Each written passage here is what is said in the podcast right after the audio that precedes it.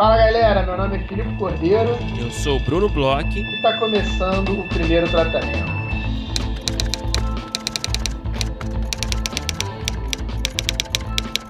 Fala Brunão, tudo bem? Fala Filipe Cordeiro, tudo bem? E você? Brunão, eu tô bem, eu tô ótimo.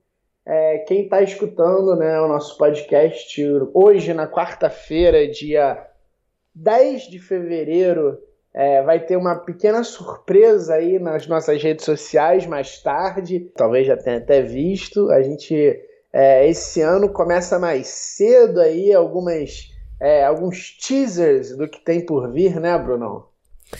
Felipe, agora você me pegou de surpresa falando de surpresa, porque eu não sei se a gente revela ou não. oh, é. Não, a gente tem que revelar uma parte, pelo menos, é. porque é. é o, o, negócio cresceu tanto, Brunão, que a gente já vai ter que começar a publicar umas coisas que não vai dar tempo de publicar tudo. Não, é isso aí. Fique ligado nas redes sociais que, bom, Vamos falar, né? A gente vai começar a postar todos os players que vão participar da rodada de negócios, a segunda edição da rodada, que acontecerá, como a gente já falou aqui, eh, em maio, certo? Enfim, mais informações em breve, tá certo? Mas fique ligado nas redes, a gente vai tentar postar aí, cada dia vai postar um player confirmado já, para todo mundo se informar, todo mundo saber o que tá rolando, o que cada um tá procurando, e vai ser legal. É, e não se preocupem que em breve a gente vai fazer uma postagem direitinho com as datas, com as uhum. informações, com tudo mastigadinho. Vamos uhum. lançar site, vamos fazer tudo que a gente fez ano passado. É que realmente esse ano a gente está com mais players, a gente está com uma rodada um pouco maior, então a gente vai começar já um pouco mais cedo para a gente poder ir a cada dia e colocando um aí nas redes sociais até a abertura aí dos, da, das inscrições. E Bruno, por falar em abertura das inscrições, é, inscrições que abriram também é de uma outra iniciativa, né, do, da mentoria do primeiro tratamento. A gente falou bastante no último episódio sobre isso. Uma mentoria aí que eu sei que você especialmente brigou aí para fazer. Vamos, vamos relembrar aí a galera, né, que, que talvez tenha vindo aí por conta da estrela desse episódio, que a gente está tendo um episódio aí uma das maiores estrelas do roteiro, então acho que a gente vai ter uma galera nova Explica aí o que, que vai ser essa mentoria do, do, do podcast. Felipe, é mais uma ação aqui para apoiadores do meu tratamento. Para quem não conhece, né, a gente tem um grupo de apoiadores, a gente tem diversas recompensas e a gente procura sempre fazer ações, produzir ações para esses apoiadores. Você pode se tornar um apoiador no apoia.se barra primeiro tratamento. E essa ação específica se chama mentoria. Mentoria que consiste nada mais é, do que dois encontros aí com um grande roteirista do mercado, no caso o Tomás Fleck, porque é uma mentoria voltada para a comédia. O Tomás, a gente entrevistou o Tomás aqui no podcast, já faz tempo, na verdade, é um parceiro nosso. É um cara muito talentoso aí, roteirista de vários projetos de comédia, o Necrópolis, o Alce Alice, são alguns desses projetos. E as inscrições foram abertas essa semana para concorrer a essa mentoria. É, você precisa, para concorrer a essa mentoria, ser um apoiador da categoria Divino Amor, né? Do mês de fevereiro.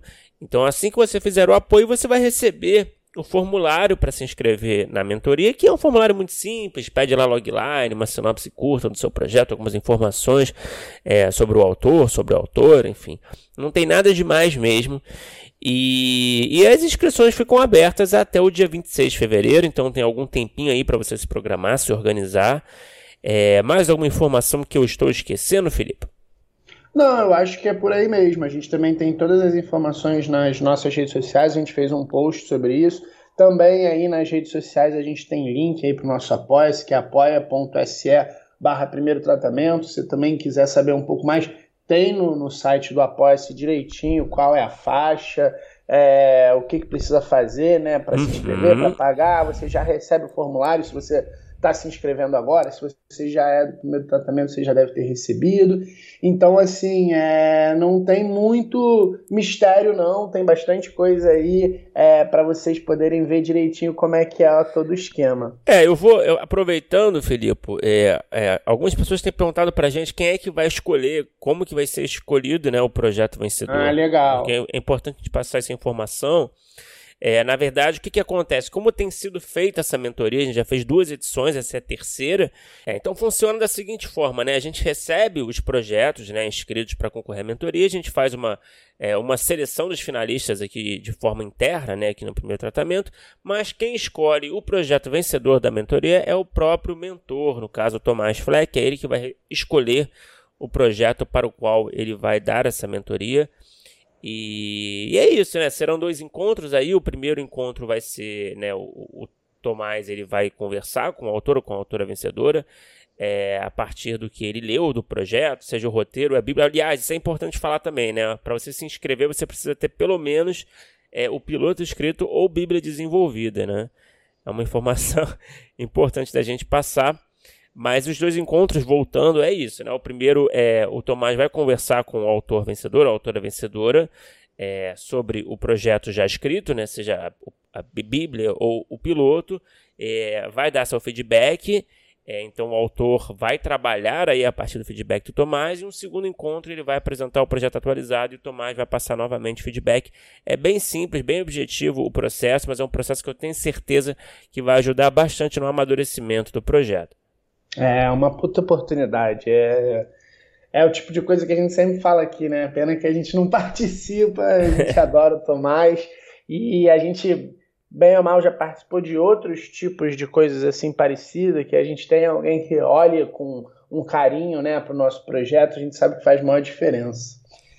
Agora, Brunão, uma coisa que eu queria conversar contigo aqui no podcast, porque a gente começou esse ano é, com o pé no acelerador. A gente uhum. começou a 100 km por hora todo dia falando sobre novidades, sobre é, novidades para os apoiadores, iniciativas, é, mentoria. Teve um pouco de tudo aí nos primeiros dias, mas a gente quase não conversou. É verdade. Sobre as nossas férias, né? A gente, Eu é, sinto falta de conversar contigo nosso bate-papo aqui, né? Então a gente até tava conversando, ah, vamos fazer, tem alguma dica, alguma coisa, tal. A gente, ah, vamos esperar e vamos conversar no podcast. Eu queria saber, Brunão, o que, que você andou vendo nas suas férias? Você tem alguma é, novidade, alguma coisa aí que você não tinha visto, que você conseguiu ver? Conta aí, o que, que você andou assistindo nesse tempo que, em que estivemos fora aí dos microfones?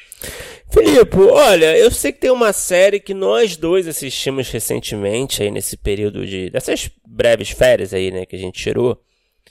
É, é uma série que eu sei que agradou a nós dois, a gente já conversou fora do ar, mas eu acho que vale fazer o registro aqui, que eu é o Mandalorian, também. né? Eu acho também, ainda acho legal você levantar isso, porque final do ano passado, Bruno, não sei se você lembra, mas a minha decepção tinha sido com o, a Ascensão Skywalker. E aí eu botei o Mandalorian até nessa, nesse bolo. Eu falei, pô, a Ascensão foi tão ruim que eu não tive vontade de ver Mandalorian. É, não quis ver. Aí ano passado não vi a primeira temporada, vi esse hype da segunda temporada. E putz grila, que bom que eu voltei atrás, que o Ascensão Skywalker não acabou com o menino aqui, Filipe, que gosta de Star Wars. Porque, putz, que série legal, né, Brunão?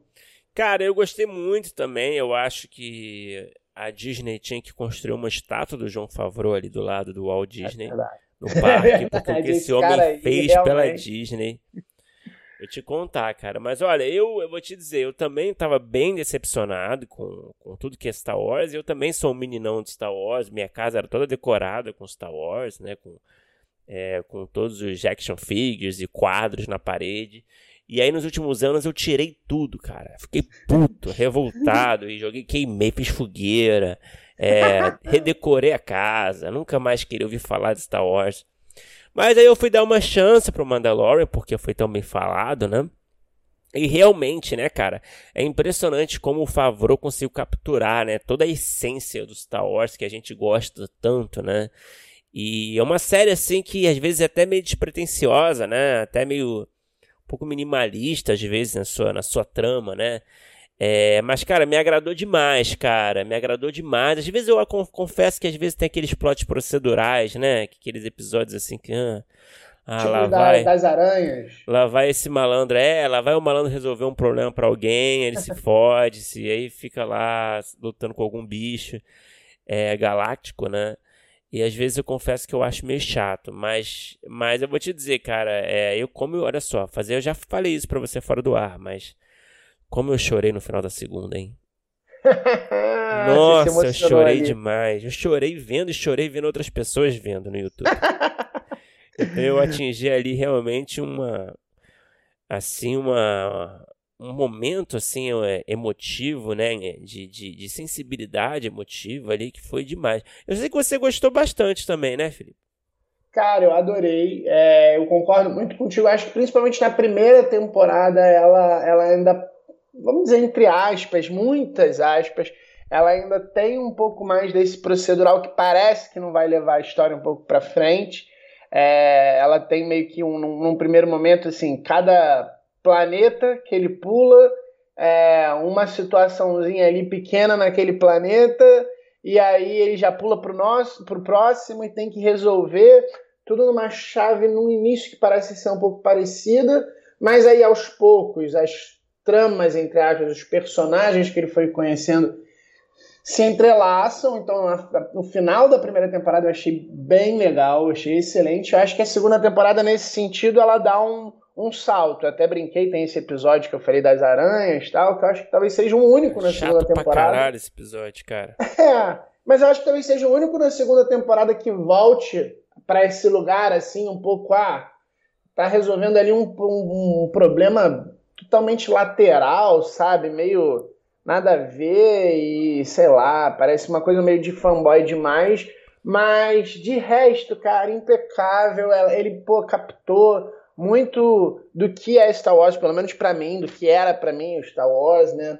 É, também traz um, um, frescor, uma novidade, é, tem uns momentos emotivos, ela é demais. Eu não chorei tanto quanto você, eu, fiquei, eu não consegui escapar de spoilers, na verdade. É, assim. não, foi muito difícil, né? Como eu não tava tão afim de ver, eu tava meio que tentando me convencer a assistir, eu fui assistir depois que já tinha acabado a temporada. Então eu não tava me blindando muito, eu já sabia o que, que ia acontecer ali. Não quero falar porque se alguém se animar, é uma coisa que realmente, se a pessoa passou batido, vale a pena assistir, porque realmente eu fiquei todo arrepiado, eu fiquei. Eu já sabia o que ia acontecer e. Nossa, tava querendo levantar da cadeira, mas, pô, gostei muito e fazer aí uma reparação histórica e retirar o Mandalorian da minha observação das decepções do ano passado. Cara, pode crer, você tinha botado ali na, na é, não, eu tinha, eu, tinha, eu tinha selecionado o, o Ascensão Skywalker e tinha falado assim, é. ah, eu vou botar junto porque a gente tinha feito uma ou duas. Entrou assim, no pacote, do, né? Dois juntos, assim. Eu falava, ah, vou botar também aqui Mandalorian, que eu tinha visto, acho que o primeiro episódio da primeira temporada, o primeiro e o segundo, e tinha achado meio mais ou menos, tava meio, tava meio desgostoso de Star Wars, sabe? Então, é. É, foi, fui pego no momento onde eu errei, confesso que eu errei. É muito boa a série. Cara, eu vou dizer agora, vamos falar de outras séries ou filmes que a gente assistiu, né, nesse período aí, né? Eu, eu sei que, por exemplo, eu vou falar de uma série que eu mergulhei. Eu mergulhei nessa série nesses últimos meses, principalmente nessas férias, que eu sei que você não gostou.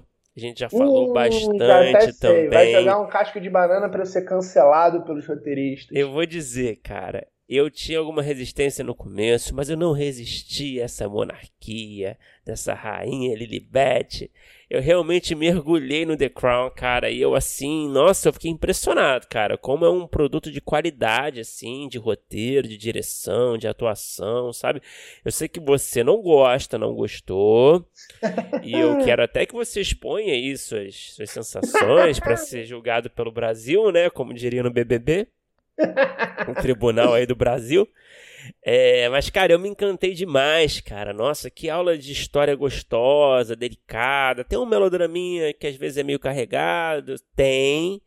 Reconheço, né? Eu não, né? Vamos lá, não estou cego, não estou surdo.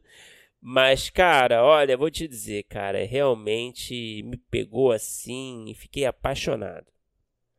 Brunão, eu tentei The Crown também. Eu, eu lembro quando eu te falei, poxa, tô, comecei a ver aqui The Crown, e aí você falou, nossa, que maravilhoso, né? Eu falei, cara, e aí você desligou na minha cara, nem não começou Foi. a escutar a minha reclamação. Eu não estava é... afim de escutar. eu, eu, eu, acho, eu acho que tudo que você falou até determinado ponto procede. Ela é uma série que realmente tem um, um valor de tudo ali muito bom, assim. É, o texto é bom, bem bom. É, a produção, assim, a reconstrução histórica, tudo isso é de tirar o chapéu. Mas eu não consigo me engajar com a história, eu não consigo me engajar com essa realeza, esses problemas aí. Você nunca é, gostou da Lilibet. Você nunca gostou da Lilibet. Ah, esse problema de ai, não estudei muito para conversar com Eisenhower. Putz, ele nem vai falar contigo. Putz, é, eu acho. Ah, Gente, é, você tá falando de uma personagem. São os problemas que, que, meu Deus, eu não consigo de forma alguma me relacionar. Você vai botar televisão ou não no casamento? Tô cagando! você tá preocupado com um problema de verdade, né?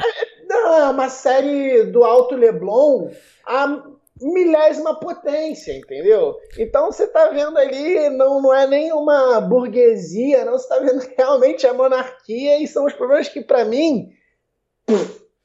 Não é, quero não. nem saber. É são conflitinhos assim que realmente pertencem apenas a esse universo, né? E é tipo, ai meu Deus, a, a, irmã vai poder casar com fulano, será que vão é, aprovar? É. Assim, realmente eu entendo que o seu desinteresse, né? Você sendo um cara com sangue plebeu.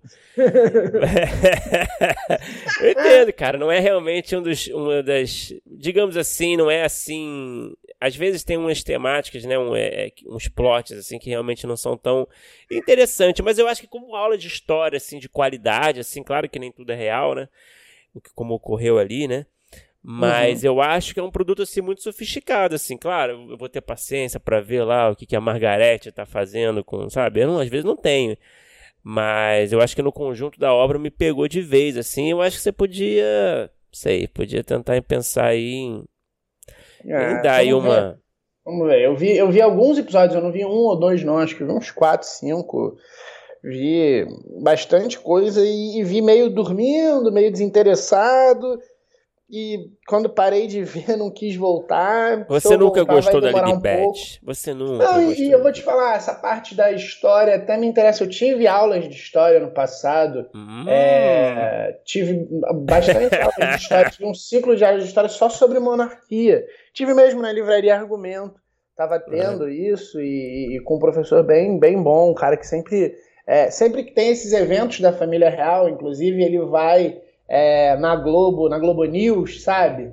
Pra, Sim, casamento pra de fulano. Tá lá. É, é, ele sempre tá lá e ele dava as aulas, eu vou botar até no post depois o nome dele, é, é eu acho que é Francisco, eu quero ser, eu quero dar o crédito direitinho para ele, botar o nome todo, então vou até colocar no post, vou ver se ainda estão tendo as aulas, porque eu recomendo. É um assunto que me interessa, mas não dessa forma, não dessa com essa romantização. Você quer a guilhotina, né?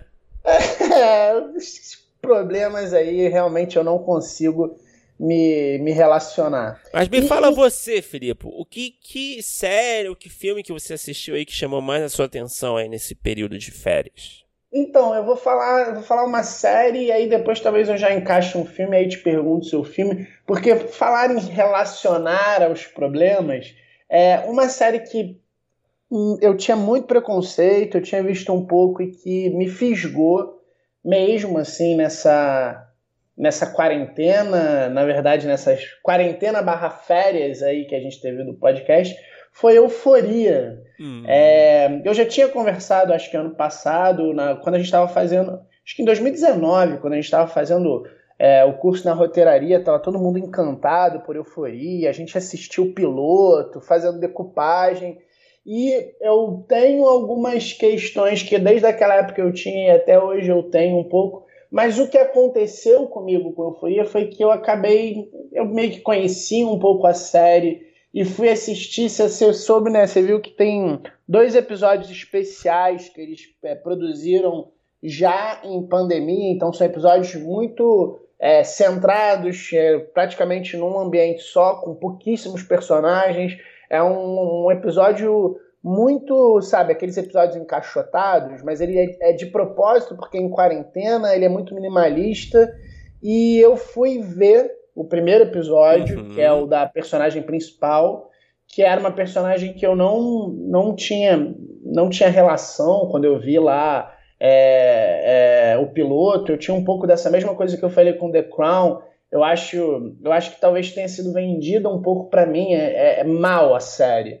É, eu não acho que, que é um retrato dessa geração aí pós 11 de setembro. Acho que é muito exagerado. Eu tenho a impressão que são umas pessoas mais velhas, é, talvez até um pouco conservadoras, por incrível que pareça, achando que a juventude é muito louca e que o mundo tá de cabeça para baixo, e aí quer botar ali uns dramalhões, e ela tem uns melodramas, tem um vilão que eu acho bem fraco até, que é um cara que tem umas. É, tudo ele tem uma ameaça com alguém que vai mandar pra polícia. Tipo, peguei seu celular e mandei.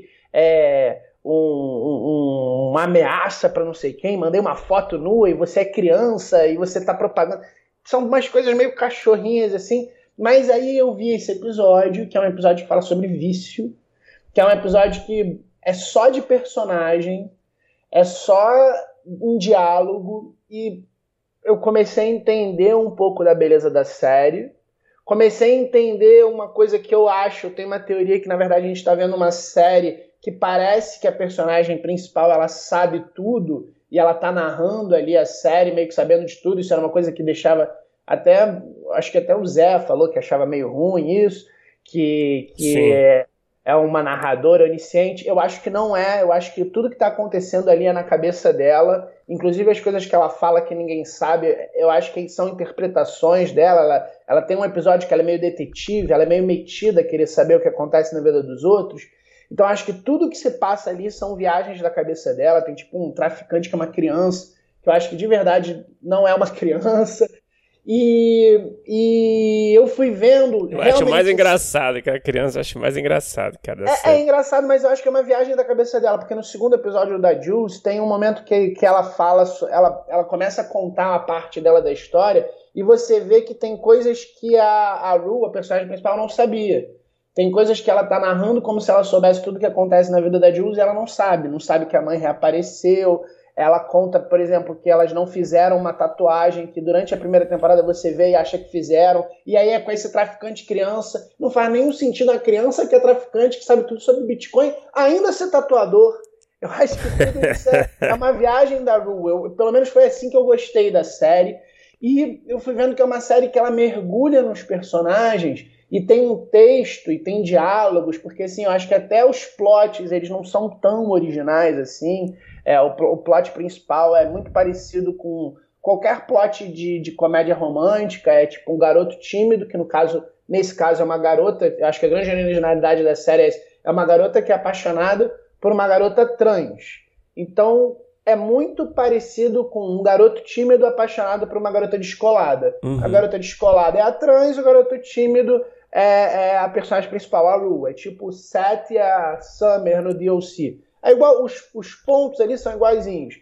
Se um dia numa festinha dão mole, mas não beijam, fica não sei o quê, tudo muito parecido assim com esse lugar diferente das questões sexuais, né, das sexualidades.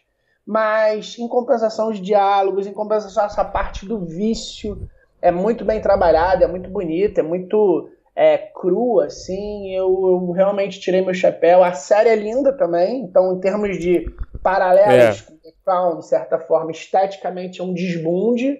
Então, tipo, eu. Tá aí, era uma coisa que eu tinha meus preconceitos assim como The Crown, e eu assisti diferentemente de The Crown sem conseguir piscar o olho. Quem diria, hein, Filipe? Quem é, diria? Mas chato. esses episódios, esses episódios especiais foram, são, foram feitos na pandemia, né? Foram, foram feitos Mas... na pandemia. Então você vê que quase não aparecem personagens, assim, são dois, três personagens por episódio, tudo bem contido. Ah, entendi. Mas não é um esquema, é, sei lá, de conversa, de diálogo por virtual, né? Não é isso, né? É só não, uma não, produção não. de menor escala, né? é uma produção de bem menor escala. É, é, o primeiro, acho que não tem problema contar isso. É, o primeiro é tipo ela conversando com outro personagem da série que, que sempre conversava com ela, meio que no dia a dia, numa lanchonete. Aí o, o episódio inteiro é o diálogo deles numa lanchonete.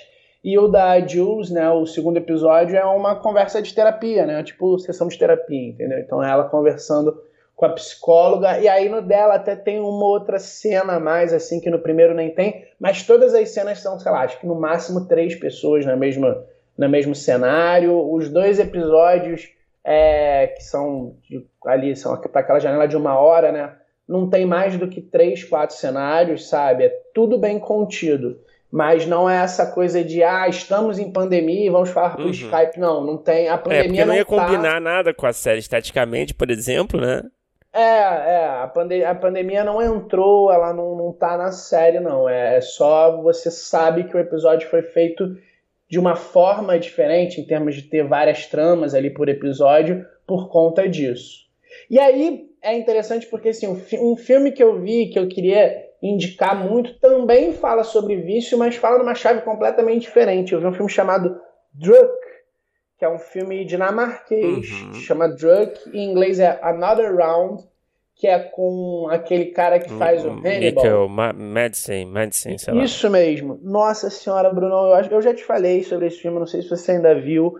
Veja, é um filme que fala sobre álcool, não alcoolismo, vamos dizer assim. É um filme que fala sobre álcool, ele parte de uma premissa que é, tem um filósofo de algum país que ele diz que a gente tem é, normalmente menos 0,5 de álcool no sangue do que a gente deveria ter para ficar balanceado, como se álcool for, fizesse, esse 0,5 fizesse parte de uma dieta balanceada, entendeu? Tipo, como se a gente precisa de X de vitamina D, X de vitamina C, tal, a gente precisaria talvez de 0,5 de álcool para a gente ter uma vida balanceada. E é um grupo de professores vão fazer um teste de sempre manter esse nível é, durante o dia, não é tipo beber à noite e tal, e aos poucos as coisas eles vão querendo puxar uns limites, as coisas é, de certa forma saem do controle, mas transformam a vida dele e é, deles, né?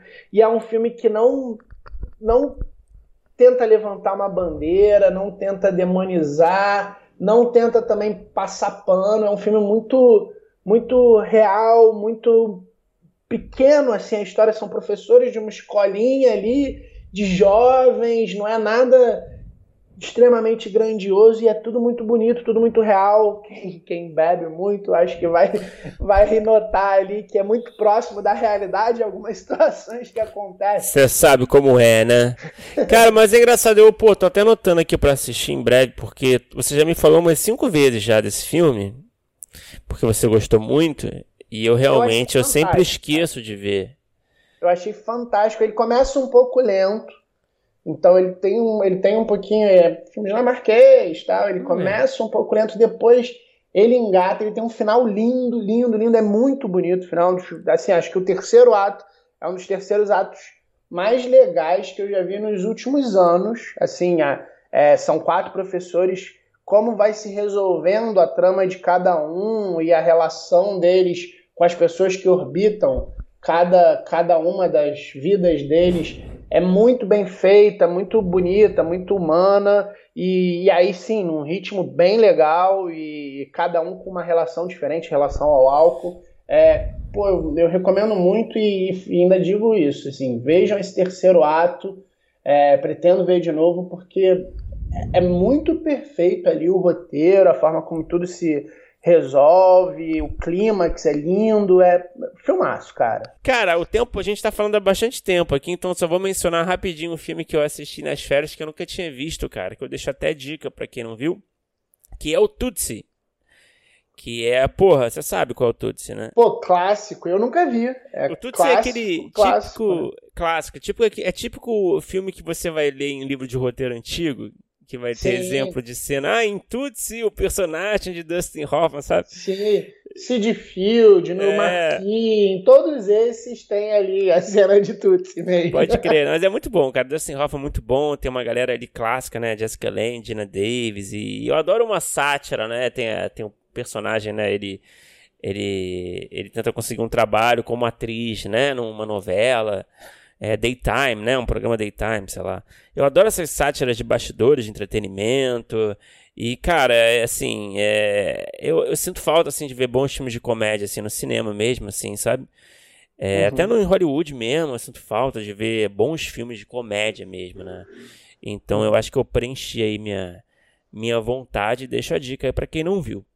Pô, eu tô com uma lista aí de filmes clássicos, eu vou adicionar também e vou assistir.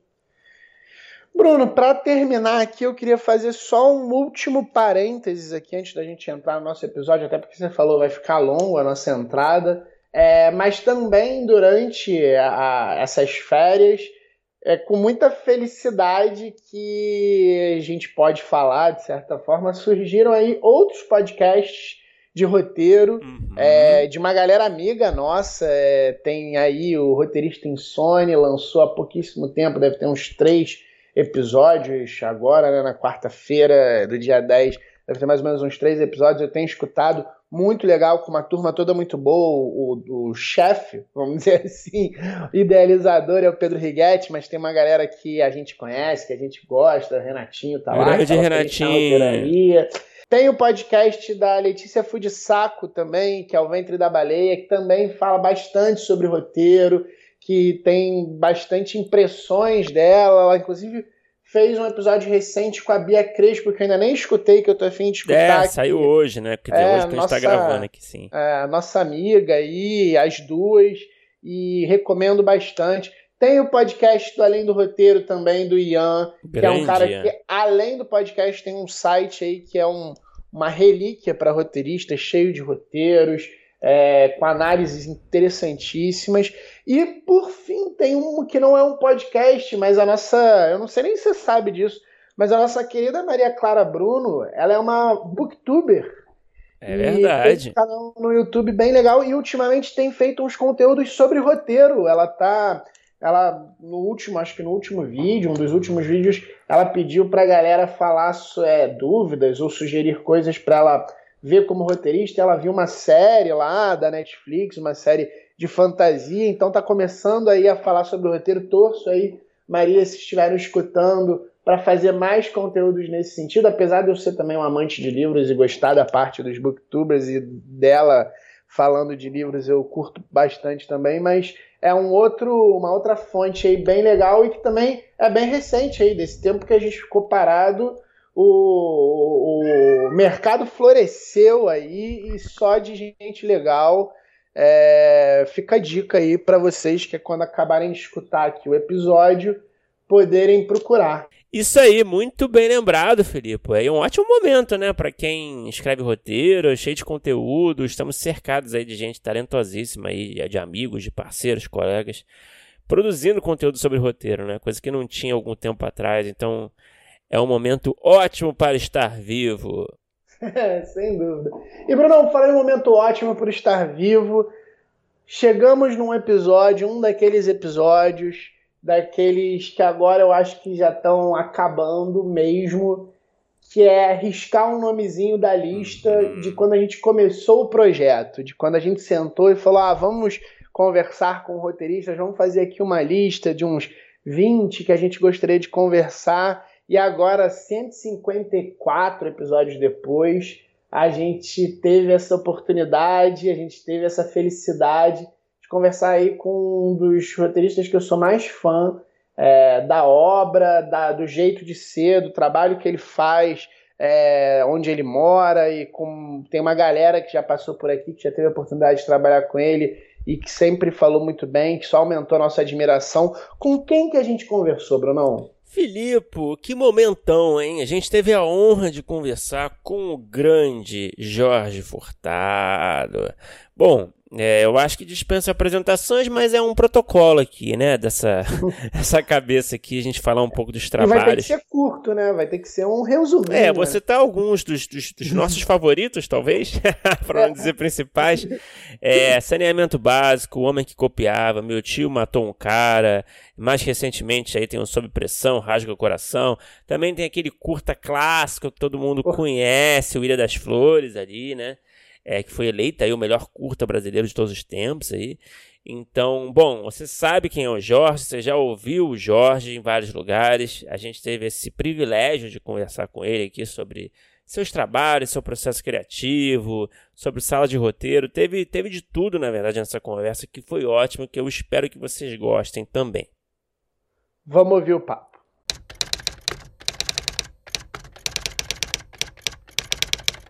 Jorge, seja muito bem-vindo ao primeiro tratamento. A gente aqui falou já fora do ar aqui que você é um grande ídolo pra gente. É, estamos atrás de você aqui há muito tempo para fazer essa conversa, então é, é uma honra grande para a gente. Legal, um prazer estar com vocês aqui. Dei uma olhada já no, no site e vou dar um, vou, vou, ouvir muita gente ali, muita, muita conversa boa ali no meio. Pô, tomara, tomara. Jorge, para começar a conversa, é, eu, bom, a gente sabe que o Ilha das Flores é, é um grande sucesso ali do começo da sua carreira, que eu acho que é muito difícil não falar dele aqui para começar, né? A gente sempre tenta trazer um pouco do background do entrevistado na primeira pergunta. Então eu queria falar sobre o Ilha das Flores, né? É, da onde surgiu essa ideia? Eu sei que você deve estar careca de falar sobre isso já, tá? Da onde surgiu essa ideia? E espero que, é, imagino na verdade que esse projeto tenha mudado a sua, a sua vida, a sua carreira, né? Tenha, tenha aberto muitas portas. E queria saber também quais, quais eram as suas expectativas com um projeto tão despretensioso como esse, né? Um curta-metragem como esse. É, enfim, queria que você falasse um pouco desse, desse momento histórico também, por que não, na sua carreira. Certo. Bom, o Ilha ele foi meu quarto filme de curta-metragem eh, e o meu primeiro o filme que eu escrevi o argumento a partir do argumento que eu dirigi sozinho, fiz o roteiro sozinho e dirigi sozinho. Eu tinha feito três outros filmes antes, os três baseados em textos de outros autores, né? O Temporal no Veríssimo, o que Dorival encarou a guarda no Tabajara Ruas e o Barbosa no Paulo Perdigão. E eram sempre duplas direções também. Então, eh, eu já fazia televisão há bastante tempo, eh, mas eu queria fazer um filme que fosse assim, que tivesse tudo para dar errado.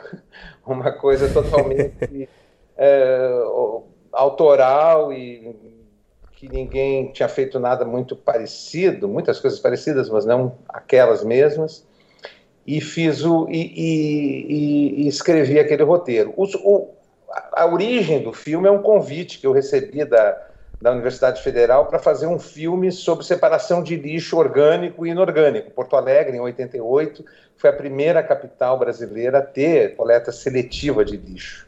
E aí um professor, um professor Newton Fischer, me convidou a fazer um, um filme sobre isso e ele começou a me mostrar o que acontecia com lixo, no, que eu nunca tinha pensado nele antes. E, e, aí a gente, ele me mostrou aquela situação que acontecia na Ilha dos Marinheiros. Né? E eu disse para ele que ia fazer um filme sobre isso, sobre esse assunto, é, partindo disso. Né? E tentei durante um ano praticamente, oito, nove meses, foi um parto mesmo, é, escrever um roteiro sem conseguir. Não conseguia de jeito nenhum, não tinha como, não, nada me, me ocorria que valesse a pena é, para contar essa história, né? Até que me caiu uma ficha, assim, que eu já contei isso em outras vezes, e é verdade, que me ocorreu, assim, falar para um extraterrestre. Hum. Eu, eu, vou escrever para alguém que não sabe a diferença entre uma baleia, uma galinha, um japonês, um tomate. É, porque nós chegamos num ponto de degradação social, num ponto de injustiça, tão absoluto que a gente tem que começar do zero, explicar por que um tomate é diferente de uma baleia. Né? E, e aí escrevi o texto em dois dias, assim, é, muito influenciado que eu estava naquele momento, e hoje eu sei isso muito claramente, por Kurt Vonnegut Jr., que era um, um autor que é ainda hoje um dos meus autores preferidos, uhum. e, e, na época eu estava assim, lendo um por dia e, e, aquela lógica maluca do Vonnegut, certamente eu, eu percebo ela ali. Né? Percebo também uh, meu tio na América, Dona René, percebo o, o, o, Pateta na Disneyland explicando a Olimpíada, percebo vários documentários da BBC, Enfim, Sim. tem um monte de influências que eu percebo ali, mas uh, ia falasse da expectativa, assim, eu só discordo da coisa da pretensão, que eu é. sempre fui muito pretencioso. a minha pretensão é fazer um curta que mude o mundo, assim, é sempre uma comédia. Eu não faço nada assim que não seja nessa área, né, claro, que não seja assim, vou fazer uma coisa que eu nunca fiz, tento fazer uma coisa que eu nunca fiz sempre. E, e, e, o Ilha foi meio, foi meio isso, assim, foi uma tentativa de fazer uma coisa que eu nunca tinha feito.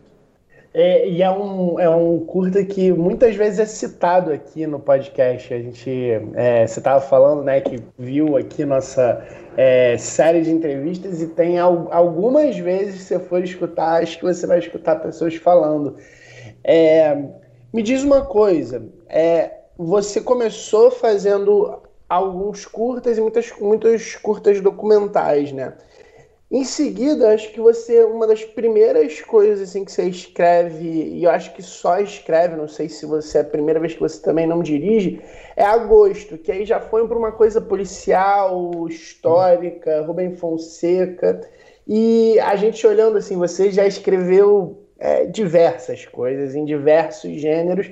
Eu acho que dá para dizer que você tem é, talvez um pouco de predileção pela comédia, uma coisa que eu quero saber. Mas eu queria saber assim, é, como é que você, como é que é um primeiro momento para você se envolver num projeto? O que que te chama a atenção?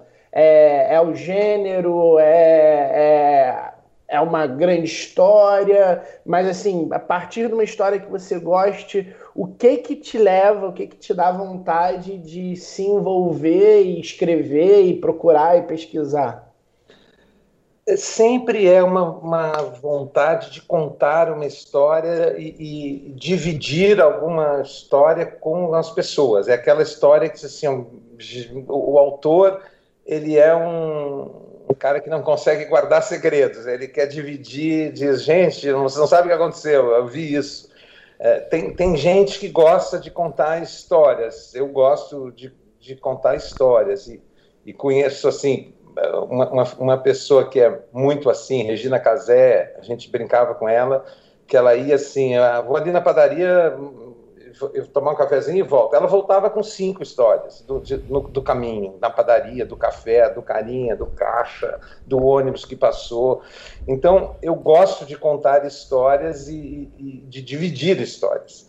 Então, cada vez é uma coisa diferente, um momento diferente. O agosto foi um convite, um convite do Manga, do Carlos Manga, que comprou os direitos do livro. Eu já era fã do Rubem Fonseca, dos contos especialmente, e eles a Globo comprou os direitos. O Manga conhecia os filmes, as coisas que eu tinha feito, algumas coisas já, e me chamou, chamei o Giba para fazer junto. Então o Ilha foi esse convite de um, dire... de, um, de um professor. O Barbosa foi um livro que o Perdigão lançou. Então, cada, cada projeto ele tem uma origem totalmente diferente, eu acho. E, e, então, assim, às vezes é uma vontade muito de contar uma história. O, o Primavera das Neves, que é um documentário é, que eu fiz, que é um longa, surgiu da curiosidade sobre o nome de uma pessoa que se chamava Primavera das Neves. É, o mercado de notícias já foi a minha agonia com as fake news que estavam chegando, não tinha nem nome ainda, mas eu senti que o jornalismo estava tinha uma coisa ali que precisava falar disso. Então cada um é um projeto diferente e eu procuro sempre que possível que os filmes sejam muito diferentes também, assim. É, eu gosto muito de uma coisa que eu queria pegar para mim, que o Milor dizia sempre, um escritor sem estilos. É, eu queria não ter estilo algum, assim, mas às vezes é inevitável. Então não tem uma predileção pela comédia necessariamente. Não, é menos uma predileção e mais uma, ten, uma tendência. Assim, eu tendo a achar engraçado. Minha primeira reação quando, quando alguém vende cloroquina na TV é achar graça, é rir. Assim, eu acho a minha primeira, minha primeira, meu primeiro impulso é rir né, da, da, da, tolice humana, né? mas às vezes tu acaba sendo te comovendo e enfim o ser humano é tolo mas é o que há de melhor então acaba aí vai para o drama aí vai para o romance enfim mas a minha primeira tendência é fazer uma piada né? Mas, Jorge, ainda falando sobre esse, esse assunto, né, é, da, dessa origem, dessas ideias, dos seus projetos, falando agora, levando mais para os seus projetos mais autorais, né, que quando você mesmo concebeu, né, a origem da ideia, eu tenho sempre Sim. essa curiosidade com, com, a, com o pessoal que a gente conversa aqui, né? O que, que, costuma vir primeiro, né? Você falou que às vezes você tem vontade de falar de algum assunto. É, é o tema, o tema costuma, não sei se você pode, se puder até ilustrar, talvez com alguns exemplos de alguns filmes mais é. autorais seus. Será que às vezes uma premissa, uma logline, assim, uma, né, uma, uma pseudo logline vem à sua cabeça e você desenvolve a partir dela, ou costuma realmente vir mais de uma temática? Você quer falar sobre algum assunto e a partir dele você chega num personagem, chega num, é, num ambiente, no conflito? Como é que funciona geralmente esse, esse dilema, tema, logline, premissa, enfim? É, eu, eu, acho, eu acho que assim, um filme precisa de muitas ideias. Um, alguma tem que ser a primeira, né? Alguma tem que ser a primeira coisa que te motivou assim a, a fazer o, o filme. Uh, se tu pega um filme como Barbosa, o, o curta, ele é um filme. O que, que me motivou? O personagem Barbosa, por isso o título é, um sujeito que carrega uma culpa do mundo nos ombros.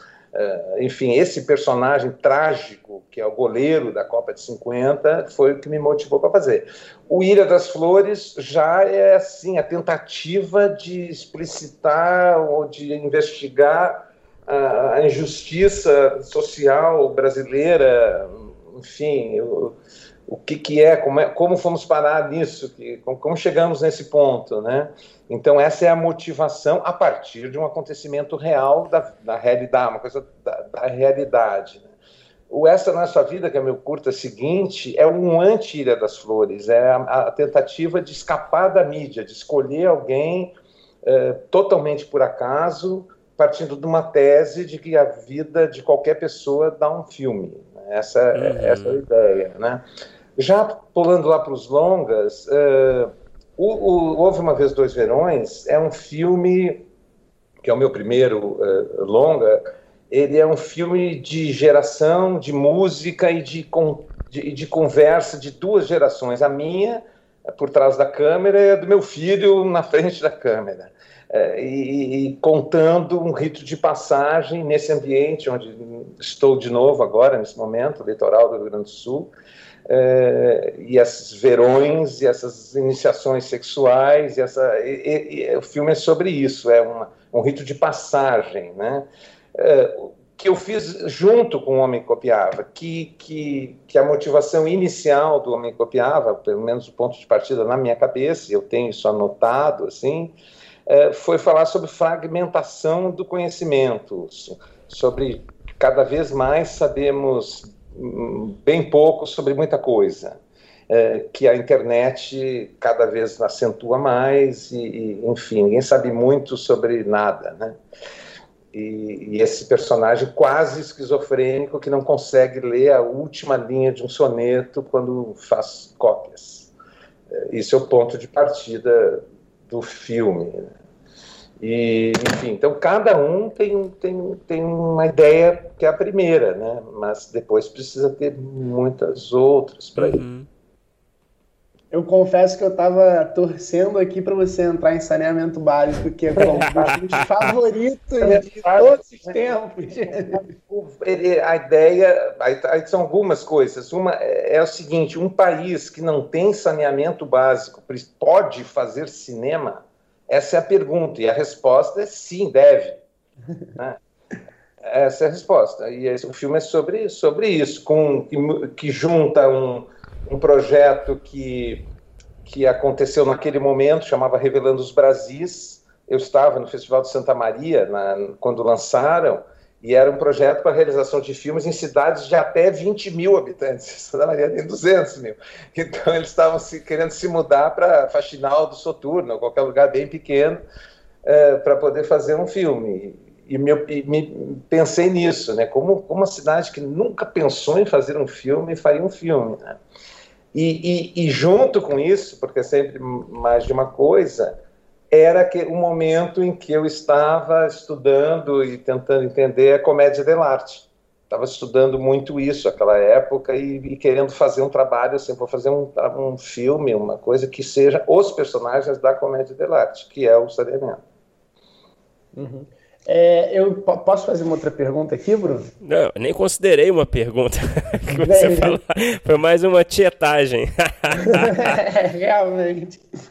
Jorge, é, já que você falou sobre o homem que copiava, eu tava, quando a gente estava fazendo as pesquisas, eu encontrei uma entrevista sua que você fala que é, encontrou com uma pessoa na saída do filme que ela é, falou acho que tinha gostado, mas que queria que as pessoas fossem presas no final e Sim. que queria uma moral, vamos dizer assim. E agora há pouco tempo a gente estava também conversando com o André Barcins, que a gente estava falando sobre um filme é, que chama Drunk, que chama Another Round, um filme recente, que uma das coisas que ele estava falando que o filme funciona muito bem porque não é um filme americano, é um filme que fala sobre bebida, mas não tem o lado moralizante, não tem aquele, é, aquela, aquela mensagem final de, sei lá, beber não é bom. E aí, é, nessa entrevista, inclusive, acho que você fala que hoje em dia você acha que teria dificuldade para fazer o homem que copiava. Você acha que hoje em dia a gente está mesmo com essa cabeça, até no cinema, até nas artes que é, a gente está chegando nesse lugar de precisar preencher algumas casas morais para criar alguma coisa? É, você acha que a gente não tem mais uma liberdade que tinha em outra época? Talvez, não sei, o público talvez não esteja mais é, é, aceitando alguma coisa. O que, que você acha desse momento em relação a essa questão de é, esperar-se uma moral, uma coisa talvez e uma não só uma moral, mas uma moral é, muito bem desenhada e conservadora que a gente está passando hoje em dia. É, a gente está vivendo um momento conservador uh, grande no mundo e especialmente no Brasil, né? Nesse pêndulo do, do, do, do conservadorismo e do e do avanço, do progresso, a gente está é, no momento conservador, né, sem dúvida, por vários motivos. E existe também uma dificuldade de interpretação de texto uh, ou de abstração, não sei bem o que, que, é isso, que é a que mistura personagem, uh, ficção e vida real. Porque os personagens, eles podem e devem fazer coisas terríveis. Eles, eles têm que fazer isso, eles têm eles sofrem por nós, eles são cruéis por nós, eles são canalhas para que nós não precisemos ser. É, é, a dramaturgia ela tem essa função é, psicoterapêutica, né? a questão de saúde mental. A gente precisa dos assassinos que o Shakespeare construiu, da Lady Macbeth terrível, incitando seu marido a matar o rei para assumir o poder, para que a gente não precise fazer isso porque a gente sonha com isso, são os fantasmas que a gente tem e que a dramaturgia, de alguma maneira, expurga. Então, a dramaturgia, os personagens têm que ser terríveis, têm que ser cruéis, eles não precisam uh, ser bons e talvez nem devam os melhores. Agora, a dramaturgia, ela sempre foi usada de uma maneira moralizante pelo, pelo streaming, né? pelo, pelo por Hollywood, por, pela escola, pela educação, as fábulas que ensinam a criança é, primeiro o trabalho e depois a diversão com os três porquinhos, ou obedeça a mamãe com um chapeuzinho vermelho. O Lewis Carroll quebra isso com Alice e faz a primeira fábula infantil não moralizante. E, e, o cinema ele oscila entre o ser moralizante e, ser ousado, escandaloso, enfim, né? E sempre foi dos dois jeitos ao mesmo tempo. Nesse momento, é, talvez eu não pudesse fazer uma história de personagens que matam uma pessoa e vão embora com dinheiro e está tudo certo. Né? É, mas eu acho que eu posso e devo é, fazer isso eventualmente, né? não preciso explicar por que os personagens fazem isso, enfim, eles, eles fazem isso porque eles são assim, né? Então, procuro não julgar muito os meus personagens, assim, quando eu escrevo. Ô Jorge, já que estamos falando de personagem, né, que é um assunto quente sempre aqui no, no podcast, é, eu queria entender um pouco do seu processo de construção de personagens, né? Se você tem alguma técnica, eu sei que, né, você já falou que cada projeto é um projeto, né? Mas é, será que existe ali uma técnica que você já identificou que funciona para você sempre ali na, no desenvolvimento de cada roteiro, de cada projeto? É, qual é o seu raciocínio básico? Assim, quanto que você precisa entender, por exemplo, sobre cada personagem antes de, de, de começar a escrever de fato o roteiro? Você vai descobrindo eles ao longo da escrita do roteiro? eles te surpreendem ali, você vai adaptando conforme é, vai seguindo o trabalho. Eu queria que você falasse um pouco do seu processo de construção mesmo. Uhum. O, uh, também acho que cada projeto é um projeto, mas um, normalmente o que eu faço é escrever uh, a história, assim pensar na trama, a trama, né? No, é, é depende do projeto, porque no caso do Homem Copiava, por exemplo, eu fiquei um ano escrevendo o pensamento, fluxo de pensamento do André sem ter história nenhuma. Não tinha ninguém, não tinha nem Silva, não tinha os outros personagens, só tinha ele pensando e lendo e vendo xerox. Só isso que tinha. É, mas é um caso meio. Não é o que eu normalmente faço. Normalmente eu escrevo uma história e, e, vou, e os personagens vão entrando nela, é, ou, ou conduzem, ou, ou eles são uh, ponto de partida de uma história. Né? E aí eu vou vendo como é que eles reagem em cada momento e criando uma voz no diálogo, tentando fazer com que cada um tenha a, a sua, a sua própria eh, voz, né? para que eles não sejam todos o mesmo personagem. Né? E, e, a história daí ela, ela, ela vai conduzindo assim, né? Então, por exemplo, eu vou dar um exemplo do, do Sopressão, uhum. que foi criado meio em cima de dois personagens, o Dr. Evandro e a doutora Carolina na série. Né? Era um filme do Andrucha, uh, que já existia, o personagem do Evandro já estava esboçado no filme, uh, já tinha uma história, mas a Carolina não, ela não tinha praticamente eh, nada. Então, o que eu mais fiz foi criar assim esse personagem da Carolina e a relação dela com o Evandro.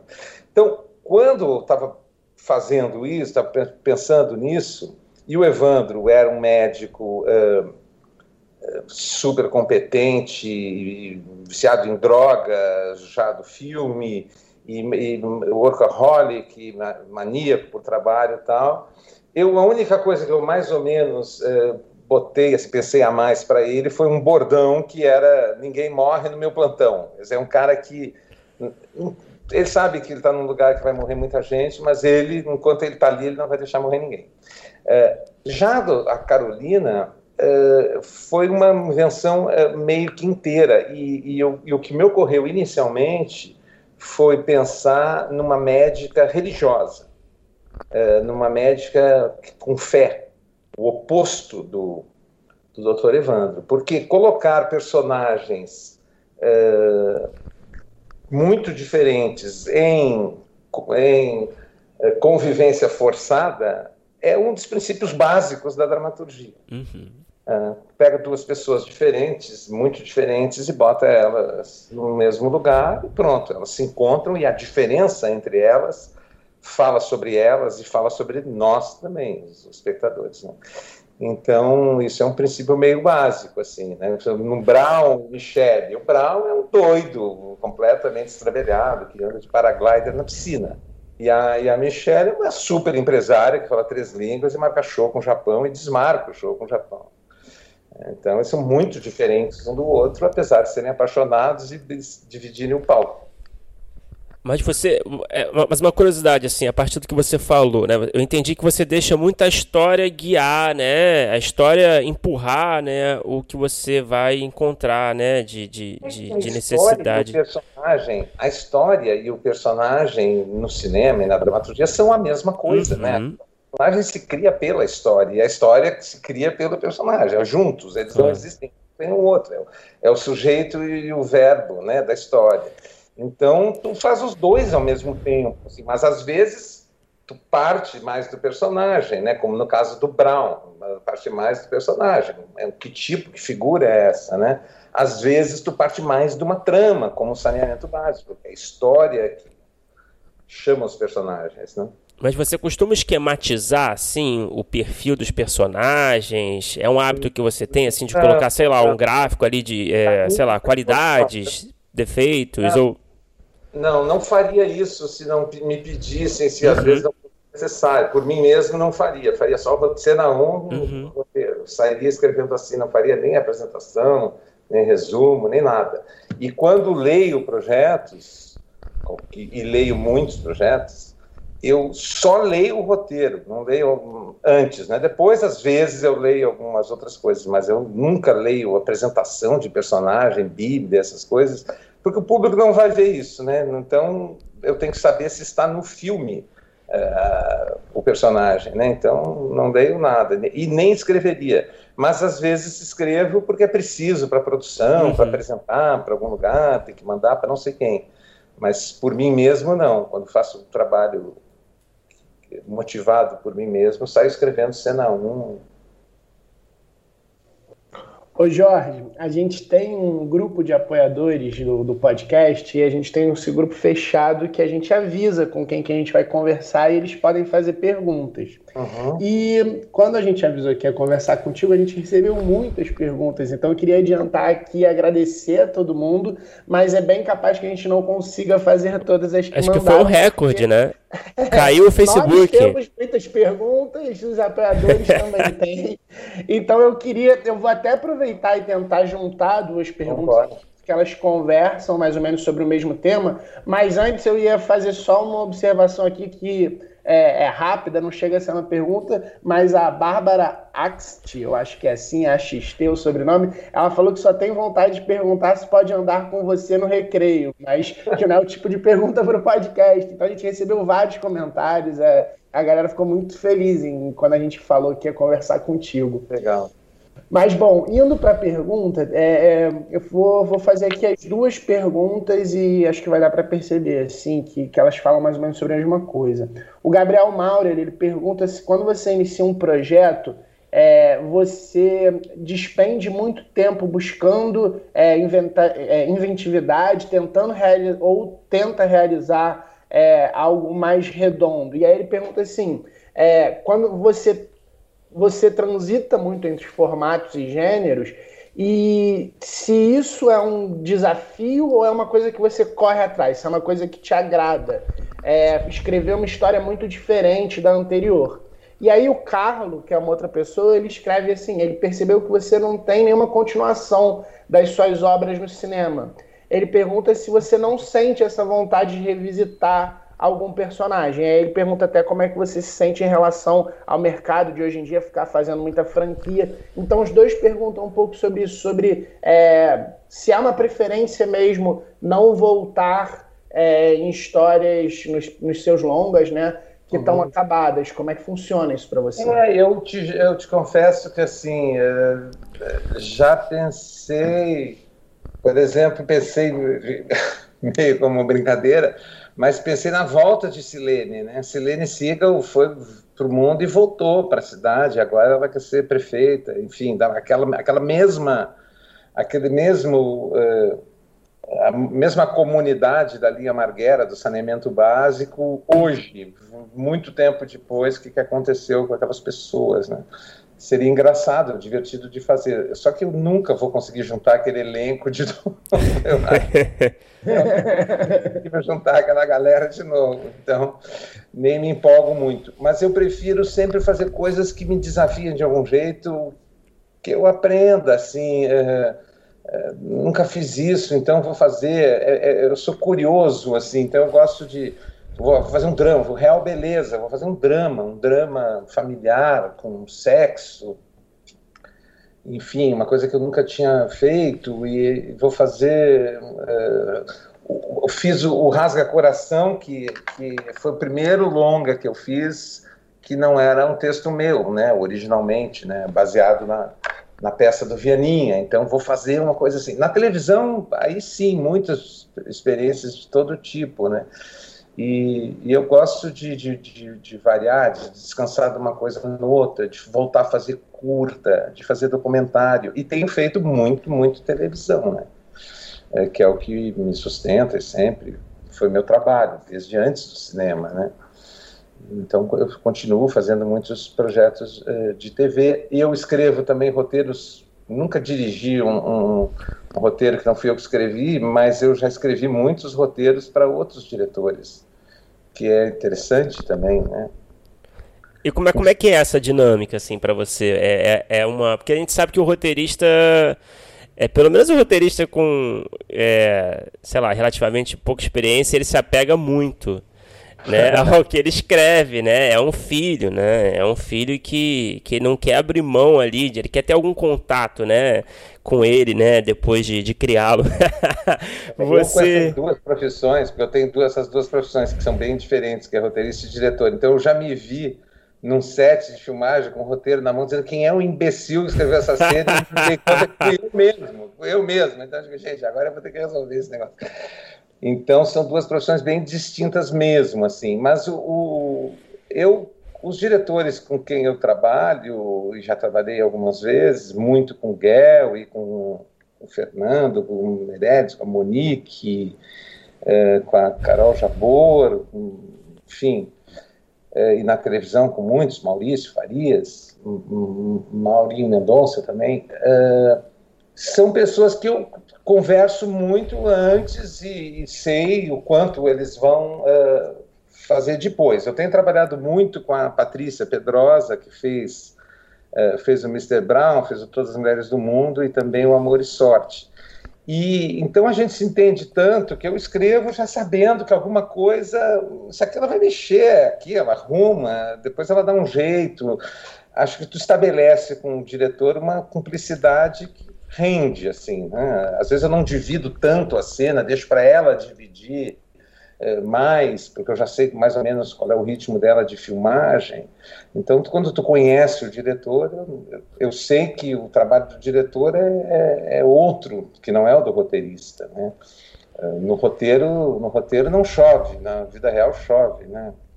E, e o diretor tem que resolver isso com chuva, com cachorro latindo, com carro que passou, mudar coisas, adaptar, atriz faltou, enfim, né? Eu, eu, no Barbosa, nós fizemos uma cena, eu, a Ana, o Giba, quando escrevemos o roteiro, que era a final da Copa do Mundo 50. Tinha um engarrafamento na chegada no Maracanã, é, com tinha 220 mil, 210 mil pessoas, foi o maior público da história do Maracanã, final de 50, né? E na hora de. Fizemos várias cenas de carro durante o filme do curta, e na hora de filmar a cena final do engarrafamento, tínhamos dois carros. Só dois carros. E aí, como é que tu filma engarrafamento no, no estádio do Maracanã? no com croma. dois carros, com dois. Tá lá, tá lá no filme. Ele desce de um carro, o outro passa na frente. Então o diretor tem que resolver isso, né? E, e Felipe, só, posso só aproveitar vai, rapidinho que a gente está nesse assunto aqui? E uhum. eu sei que esse é um assunto sempre delicado, né, Jorge, de, de, de mencionar, é, sei lá, é, dar nome aos bois, assim, quando, quando você não não se surpreende muito positivamente com o resultado. Mas eu sei que é você quando é como roteirista, né? Quando você entrega na mão de outro diretor, imagino que é, o resultado às vezes te surpreenda positivamente e às vezes te surpreenda negativamente, certo? Acontece de ser os dois casos. É, aconteceu já uma, alguma grande surpresa? Eu sei que, enfim, sem mencionar nomes, né? Não, claro. Eu, eu me lembro que o meu primeiro, assim, meu, meu primeiro trabalho na TV Globo foi um, um foi um roteiro para uma série que chamava Delegacia de Mulheres, que até ficou legal pelo programa, mas uh, tinha, para dar um exemplo, né, uma piada que era um, era uma era história sobre, sobre aborto, né? Uma menina que tinha tentado fazer um aborto e acabou na delegacia, enfim. E aí ela tinha um ataque na delegacia, saía chutando porta e batendo, chutando tudo e tal, gritando. E quando chegava uma policial e perguntava para a delegada: é, o que, que essa menina tem? O que, que essa menina tem? E a delegada respondia: o que ela tem? Ela tem 16 anos. Essa era a cena, né? E eu mandei na época pelo fax ou pelo correio, sei lá, não sei por onde que foi, e fui ver no ar, pronto, um mês depois, né? Uh, e aí a pergunta era feita eh, na hora de que a menina saiu chutando tudo, a cena a, a atriz entrou e perguntou assim: o que que há com essa menina? E a delegada falou: o que que há? Ela tem 16 anos. Eu disse, gente, mas era o que que tem? O que essa menina tem? Ela tem 16 anos, tinha um eco do diálogo, óbvio que era uma piada, uma brincadeira de diálogo. Não é A, não pode ser A e tem, é, tem que ser tem, tem. E aí eu reclamei, liguei lá, depois reclamei. Eles nem entenderam o que eu tinha ficando, nem entenderam qual era a pergunta.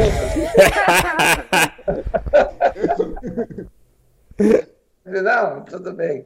Mas então eu já entendi assim algumas coisas, é, mas normalmente eu me surpreendo muito positivamente, assim, o Guel dirige coisa, a Patrícia, a Patrícia dirige muito melhor que eu, TV nem tem nem dúvida. Então, assim, ela consegue fazer em oito horas de estúdio é inacreditável. Assim. E eu me lembro também a primeira vez que eu escrevi um negócio que o Fernando Meirelles dirigiu, que eram comédias da vida privada, que eu levei um susto, assim, eu gente, que coisa incrível o cara, o cara fez com aquela cena. Então os diretores contribuem muito, assim, Bel, muitas vezes. Jorge, eu queria te fazer uma pergunta, eu vou tentar até aproveitar aqui e fazer um mix também com pergunta que mandaram, que é, é, o seguinte: você falou sobre. Você recebe muitos roteiros, lê muitos roteiros. A gente já conversou aqui com é, vários roteiristas que são aí de Porto Alegre ou aí no Rio Grande do Sul, e eu, eu tenho uma impressão, e, e quero saber se você confirma isso, que muito do, do cenário aí do Rio Grande do Sul é, foi muito impulsionado e talvez só exista como existe hoje em dia por conta da Casa de Cinema de Porto Alegre. E aí eu queria te perguntar é, como é que você tem visto hoje em dia as coisas que têm chegado aí para vocês. Eu sei que vocês mantêm a casa, várias pessoas falaram aqui sobre. É, e aí eu queria juntar também né, com a pergunta que o André Zamban mandou, que ele pergunta se você tem dicas ou referências para iniciantes que querem escrever roteiros de comédia. Então eu queria que você falasse um pouco sobre é, o que, que você tem recebido, você tem sentido é, algum tipo de movimento, você gosta das coisas que você tem recebido, você tem visto talvez erros, e se você tem dicas assim para roteiristas iniciantes. É, bom, a, a, a, Casa Cinema ela surgiu no final dos anos uh, eh, 80 com uma, uma turma, eram, eram uns 13 originalmente, né? Que já trabalhávamos uns nos filmes dos outros e, e resolvemos nos profissionalizar para, assim, queremos viver disso sem sair daqui, né? Por isso o nome, Casa Cinema de Porto Alegre. A gente não quer, porque todo mundo que queria fazer cinema ia para o Rio e para São Paulo, né? E a gente não queria, a gente queria ficar lá. Então o surgimento foi isso e isso motivou talvez outras pessoas, a gente também, muita gente que trabalhou conosco e, e logo depois surgiram também, começaram a surgir os cursos de, de, de, de cinema, de audiovisual, agora temos três no estado. Então tem muito, tem outras produtoras e acho que a Casa Cinema tem uma contribuição importante ali, porque juntou essa turma que fazia cinema lá e queria ficar fazendo lá. Sobre uh, o que, que eu tenho visto, uh, uh, eu tenho visto eu tenho visto muitas séries, tenho visto muitas séries, não muitas brasileiras. Uh, tenho lido muito também nesse momento de, mais do que normalmente eu leio, lido muito. Uh, e, e, as coisas que eu tenho visto, recebido uh, de roteiros, tem, tem coisas interessantes, assim, tem alguns bons autores nos jovens, gente que, com projetos uh, interessantes e uh, documentários com temas bons. Eu participo há, há, três anos já da FLUP, a Feira de, de, de, Literária das Periferias, num, laboratório de narrativas negras. Há três anos que eu participo desse grupo. E, e, e, muitos roteiros uh, marcantes assim que surgiram lá, alguns que eu acompanho depois de uh, e alguns até que estão evoluindo e vão virar filmes, né? Uh, então tem tem, tem tem, tem muita gente produzindo, escrevendo mas ainda não tem, na, na, não está nas séries brasileiras ainda, não tem muita coisa que eu acho assim, pô, isso é realmente legal, assim, isso eu realmente gostei. Eu gostei do, do, do, do Sintonia, uma série para não falar das séries dos amigos e dos conhecidos, mas uhum. também um pouco, alguns conhecidos ali. É, Sintonia, da Netflix, é uma série que eu achei brasileira boa, assim. Né? E, e, de cinema sempre tem curta, sempre tem alguma coisa nova, assim, mas não, não é um momento assim, tá me empolgando muito, não. E dicas para roteiristas iniciantes que querem escrever? Dicas para quem quer escrever, a primeira coisa é ler, né? Ler muito, ler. E quem gosta de escrever comédia tem que ler bons diálogos, conhecer eh, a dramaturgia da comédia, uh, ler Groucho Marx, ler Woody Allen, ler Milor Fernandes, Veríssimo, esses grandes uh, dialoguistas, né? O Veríssimo é talvez o maior do Brasil, né? e de comédias, de Milor Fernandes e e, e, Machado de Assis também escreve bem direitinho, moço. É, e... tem esse aí, né? É, tem esse bom aí. E ler bons livros, ler bons livros, ver muita coisa e prestar atenção, é, falar coisas que sejam originais no sentido de, de que sejam pessoais, né? É, não tentar imitar coisas que já existem, porque isso realmente não dá certo. E o original é sempre melhor, né? E isso, e escrever, produzir, produzir muito, escrever quanto mais melhor. Ô Jorge, você falou aí algumas perguntas atrás, você falou sobre suas muitas parcerias, né, que você teve ao longo da sua carreira. É, seja ali no roteiro ou, ou na direção. E eu queria saber, assim, falando bem de parcerias mesmo, o que, que você costuma procurar? O que, que você acha que funciona numa parceria de roteiro? Assim, falando, falando mais especificamente, é, você procura é, pessoas com habilidades que se complementem às suas, pessoas com uma afinidade parecida criativa, ou às vezes pessoas é, que pensem diferente? O que, que você acha que costuma funcionar melhor para a parceria dar certo? Uh, acho que um bom conselho é o que a Tina Fey dá. Não, não trabalhe com ninguém que você não queira encontrar na máquina de café às três da manhã. Primeiro critério é esse, é ser gente boa. Agradável, de, né? Gente boa de trabalhar, gente boa de ser parceiro, gente que vai torcer junto, boa de trabalhar. A primeira coisa é isso. É, a, a, mais importante. Né? A segunda mais importante é talento é talento, é gente que escreve bem, gente que eu sei que escreve bem, que o texto é bom, que os diálogos são bons, que as tramas são boas, porque não tem muito isso de, assim, quem escreve, claro, tem gente que gosta mais de diálogos, tem gente que gosta mais de, de abrir cena e menos de trama, tem gente que é mais da trama, então essa composição numa equipe, numa sala de roteiristas, uma vai trabalhar com oito pessoas, assim, tu tem que equilibrar, né?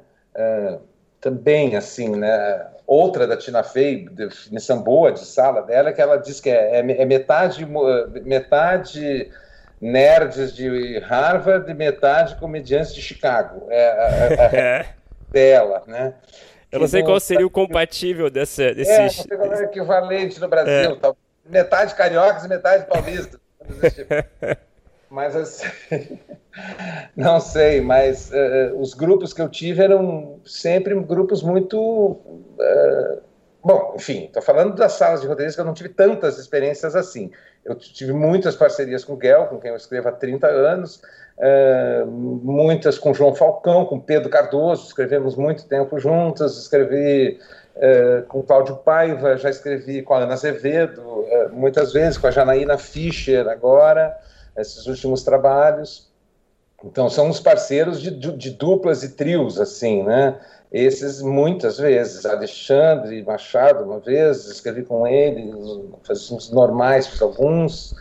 É, o, o, o, trabalhei com muita gente, assim, de, como, como roteirista de parcerias, né? Mas em salas de roteiro, que eu tive as experiências maiores foram do Doce de Mãe, Decamerão, Mr. Brown e Sopressão, Aí é uma turma de oito, sete pessoas que tu tem que meio que dividir um pouco assim, bom, tu cuida mais das tramas, tu cuida mais da história, tu escreve os diálogos. Tem gente que não gosta muito de uma coisa e gosta mais de outra, né?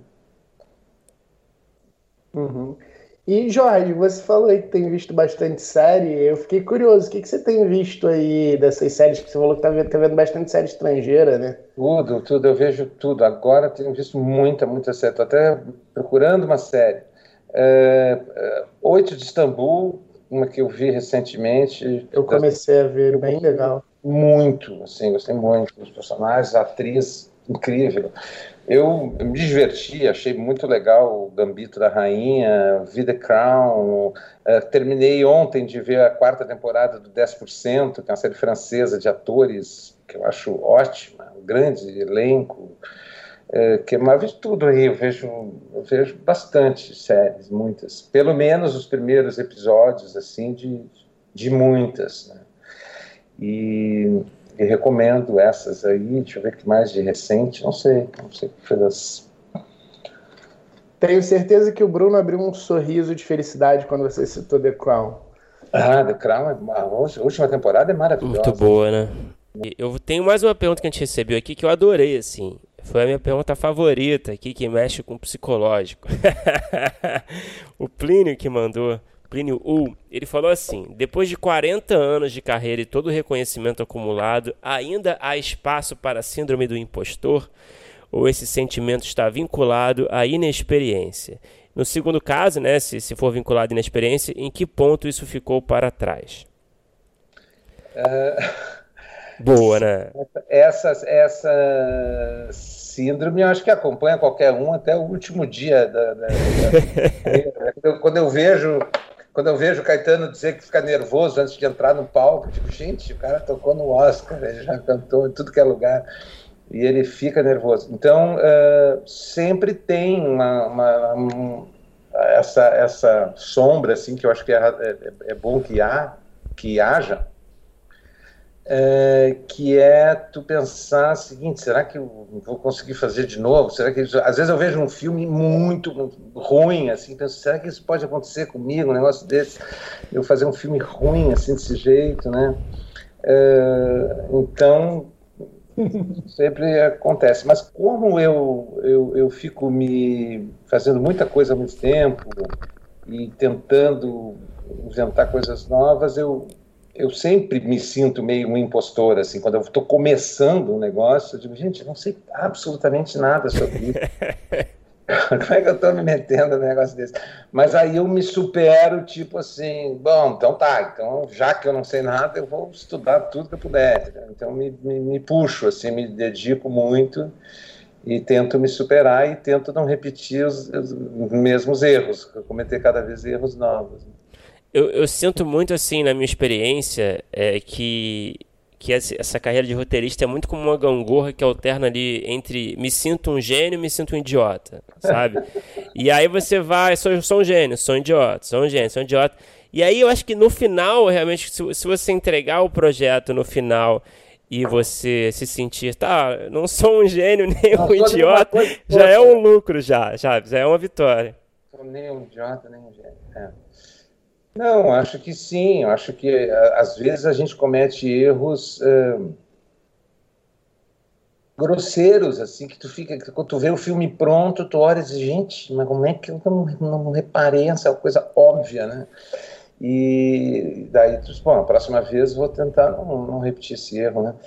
E, mas isso a gente está sempre aprendendo. E, e, e, a nossa área, uh, diferente de todas as outras, é, não tem pouca experimentação, né? Então, quem, quem, faz música bota fora, quem escreve bota fora, quem pinta bota fora, quem tudo bota fora.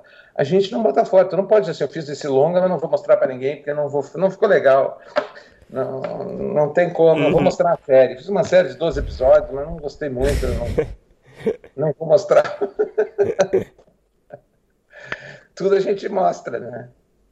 E Jorge, é, depois de ter feito tanta coisa, aproveitando que, que a gente está nesse gancho, tem alguma coisa que você ainda não se aventurou, mas que você já teve vontade ou tem vontade de algum gênero, algum tipo de história, alguma coisa que é, já tenha te instigado, mas você ainda não entrou a fundo? É, tem que, para mim, é, é, é o teatro Assim, eu, eu, eu tenho algumas experiências de teatro, fiz peças infantis, uh, fiz uma, uma leitura, uma, duas peças que foram lidas, uh, publicadas, mas uh, eu não entendi ainda exatamente como é que funciona o teatro como texto. Eu, eu sei que eu não, não é natural para mim aquele texto ali, como é, por exemplo, para o Pedro Cardoso, que senta escreve uma peça em uma semana, e eu não tenho ideia como é que ele faz isso. Uh, e, e, e, como diretor, então, assim, de montar uma peça, que uma coisa que talvez um dia eu queira fazer, não sei, uh, não, não sei nem como começar. Não tenho ideia como é que se faz, assim. Uh, eu fico pensando como é que faz close, como é que faz traveling, como é que corta, como é que tudo. Eu raciocino em termos de audiovisual, assim, de decupagem, né? Eu, eu filmo montando, né? Então, como o teatro não tem essa montagem, mas tem de um outro jeito que eu não domino, o teatro é uma coisa que eu ainda quero experimentar mais, assim. Já, já escrevi algumas vezes, mas nunca nunca me aventurei a fazer. Ô Jorge, a gente tem um bloco final que a gente faz as mesmas perguntas para todo mundo que conversa com a gente, tá? Umas perguntas mais diretas aqui, tá bom? Certo. Então vamos lá. Qual é o qual é o melhor roteiro que você já escreveu, na sua opinião? Pode ser um curta, pode ser um longa, pode ser um episódio de uma série, pode ser uma série, pode ter sido produzido, pode estar na gaveta, vale tudo.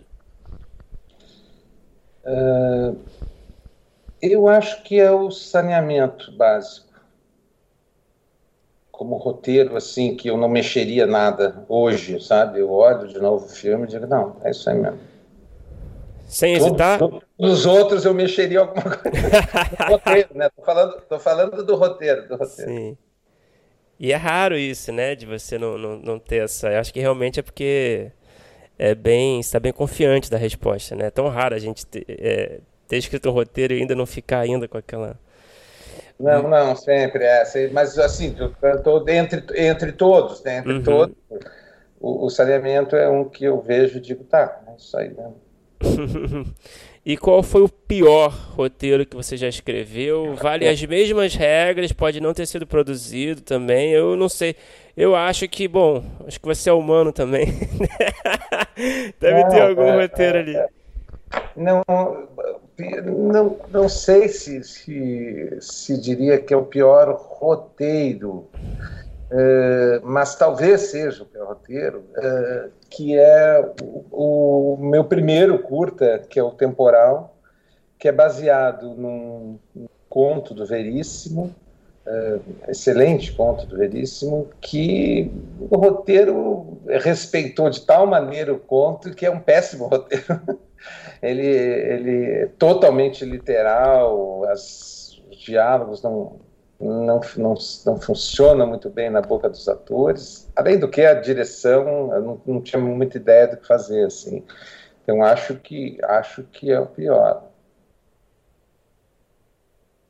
E Jorge, o que que você assistiu? Pode ser nacional ou estrangeiro, série, filme. Talvez você já tenha até dado uma dica, possivelmente aí numa das suas respostas, mas que quando você acabou de ver, você falou, poxa, eu queria ter escrito isso. O feitiço do, o feitiço do tempo, o filme. Hum, olha, Caraca, que surpresa! Eu acho que a gente nunca viu aqui. Inédito. Eu fiquei furioso quando eu terminei de ver o filme, porque por que, que eu não tive essa ideia excelente de tudo, de produção, é tudo um filme inteiro feito em seis locações diferentes, pelo amor de Deus. Que ideia espetacular de roteiro. Caramba, que adorei a resposta. É claro que não é, não é, é aquele, é essa sensação porque eu, eu pensei assim, eu poderia ter tido e não tive. Uhum. Não, é, não é como um filme do, do Stanley Kubrick ou do Fellini, que eu bom, eu nunca Sim. conseguiria fazer isso, mas esse filme, essa ideia podia ter tido, né? Você respondeu como deveria ser respondida a pergunta mesmo. Exatamente, foi essa, essa linha aí. É, pô, muito legal. E para terminar, Jorge, qual é a ideia? Não sei quanto que você pode falar, tá? Você pode ser breve, mais genérico, se você quiser. qual é a ideia que você tem desenvolvido, algum roteiro que você tem escrito, ou sei lá, uma ideia que ainda não está desenvolvida, mas que é um projeto que você gostaria é, de realizar algum dia, que você ainda não conseguiu realizar, pelo qual você tem uma paixão muito grande ali. Não, eu vou citar o projeto que, né, que eu não consegui realizar. Eu, eu, eu, terminei, eu e o Guel escrevemos durante o ano de, de 2019 inteiro e mais um pedaço de 18 antes, já uh, o roteiro de Grande Sertão Veredas. Nós uh, adaptamos Grande Sertão Veredas para um longa-metragem, né?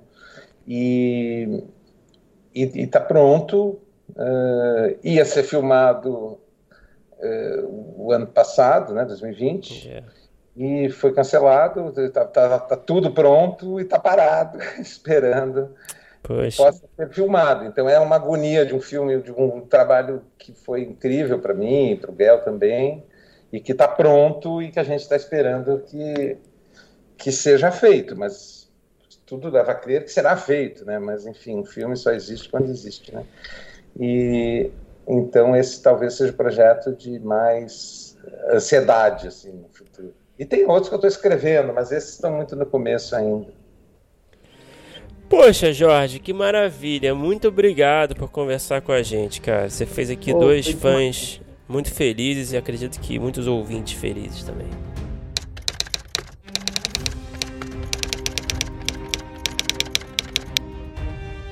Opa, chegou até aqui muito obrigado por escutar. Não se esqueça de assinar o feed do primeiro tratamento no seu agregador de podcast favorito.